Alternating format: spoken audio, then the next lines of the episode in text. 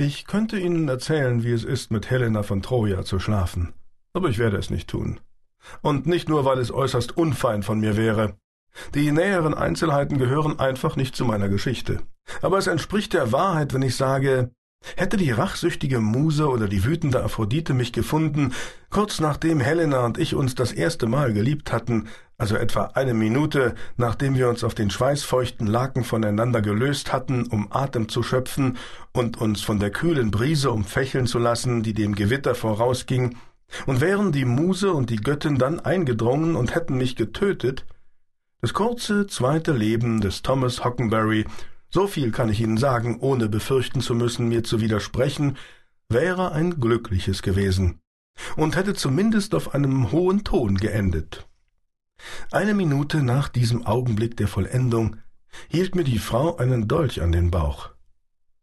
Wer bist du? wollte Helena wissen. Ich bin dein, begann ich und brach dann ab. Etwas in Helenas Blick veranlasste mich, die Lüge ich sei Paris gar nicht erst auszusprechen.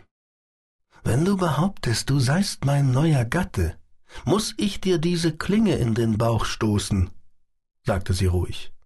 Falls du ein Gott bist, macht dir das wohl kaum etwas aus, aber wenn nicht, ich bin keiner, brachte ich heraus.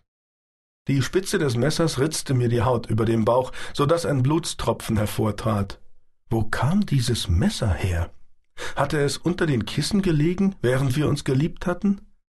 Wenn du kein Gott bist, wie hast du dann Paris Gestalt annehmen können?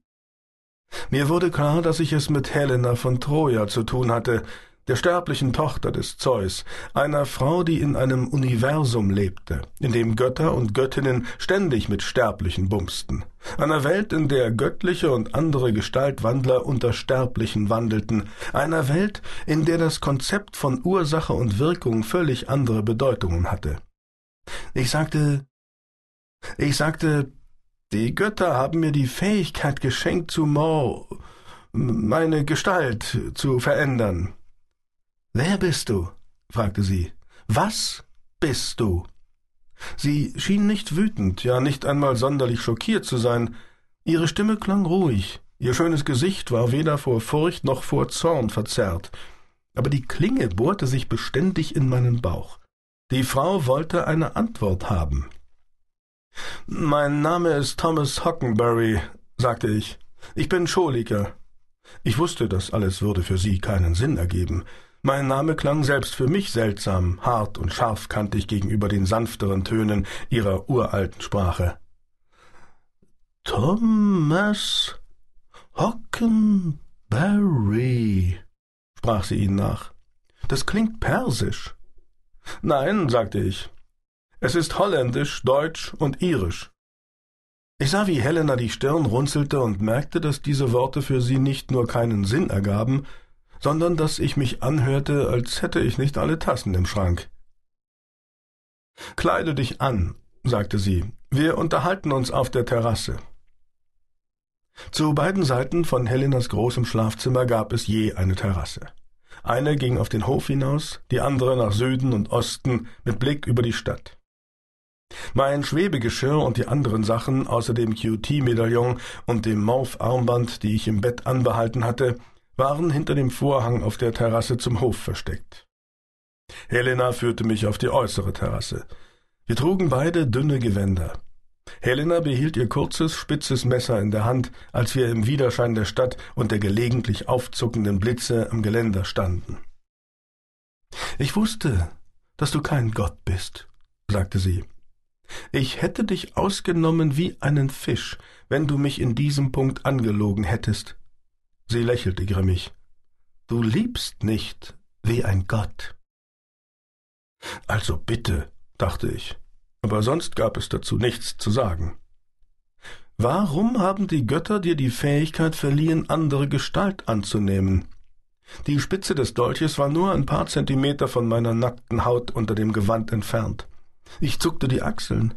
Aber dann erinnerte ich mich, dass diese Geste den Menschen des Altertums unbekannt war für ihre eigenen Zwecke. Ich diene ihnen. Ich beobachte die Schlacht und berichte Ihnen davon. Dabei ist es von Nutzen, wenn ich die Gestalt anderer Männer annehmen kann. Helena schien das nicht zu überraschen.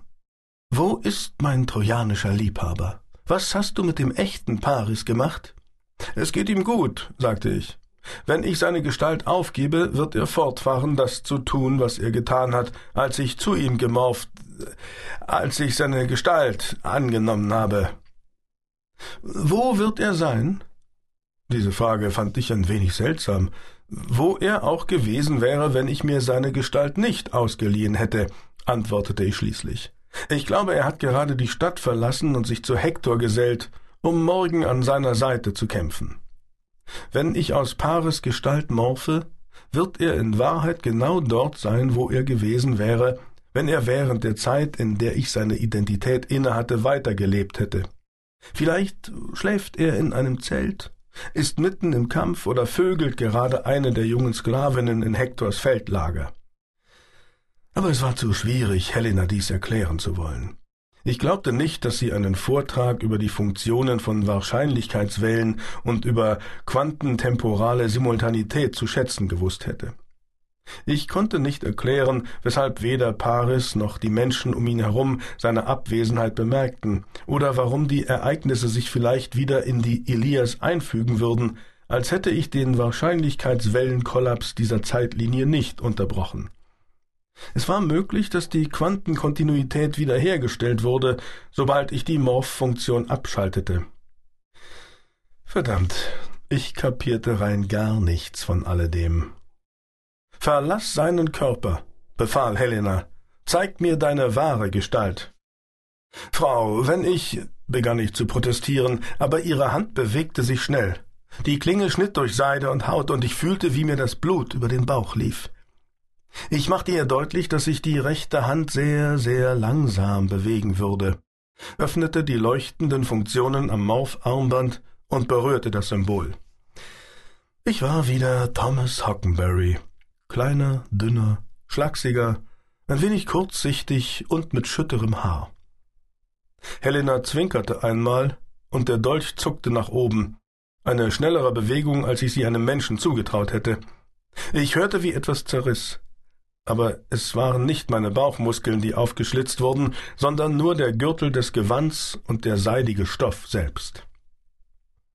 Nicht bewegen, sagte sie leise.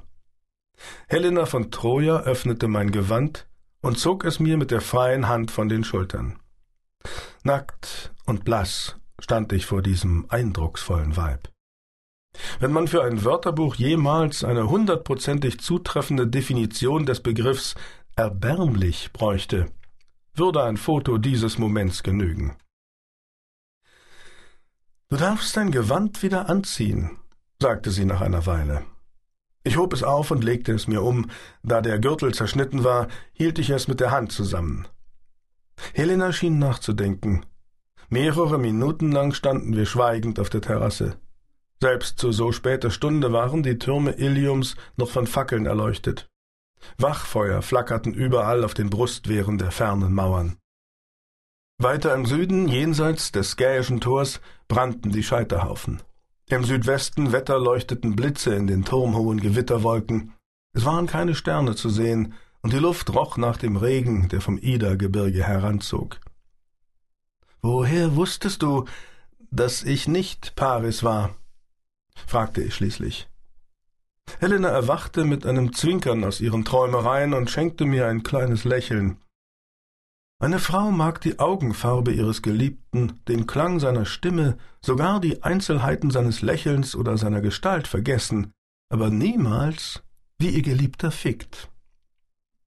Diesmal war ich derjenige, der überrascht zwinkerte, und nicht nur wegen Helenas Ausdrucksweise.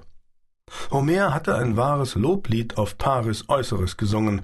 Er hatte ihn mit einem Pferd im Stall, das sich satt fraß, an der Krippe verglichen, als er beschrieb, wie Paris in dieser Nacht zu Hektor draußen vor der Stadt eilte, den hurtigen Füßen vertrauend, stolz und aufrecht hält es das Haupt, und um seine Schultern flattern die Haare der Mähne. Paris war im Sprachgebrauch meines früheren Lebens ein sexy Mannsbild. Und während ich in Helenas Bett lag, hatte ich Paris lange, flatternde Haare besessen, seinen sonnengebräunten Körper, seinen Waschbrettbauch, seine geölten Muskeln, seinen Dein Penis ist größer, sagte Helena. Ich zwinkerte erneut. Diesmal zweimal. Sie hatte natürlich nicht das Wort Penis benutzt. Latein war noch keine richtige Sprache, und das griechische Wort, das sie gewählt hatte, war ein Slang-Ausdruck, der näher bei Schwanz lag. Aber das ergab keinen Sinn. Beim Sex mit ihr hatte ich Paris-Penis gehabt. Nein, daran habe ich nicht gemerkt, dass du nicht mein Liebhaber bist, sagte Helena. Sie schien meine Gedanken zu lesen. Das ist nur eine schlichte Feststellung. Aber wie. Ja, sagte Helena. Es lag an der Art, wie du mich gevögelt hast. Hockenberry.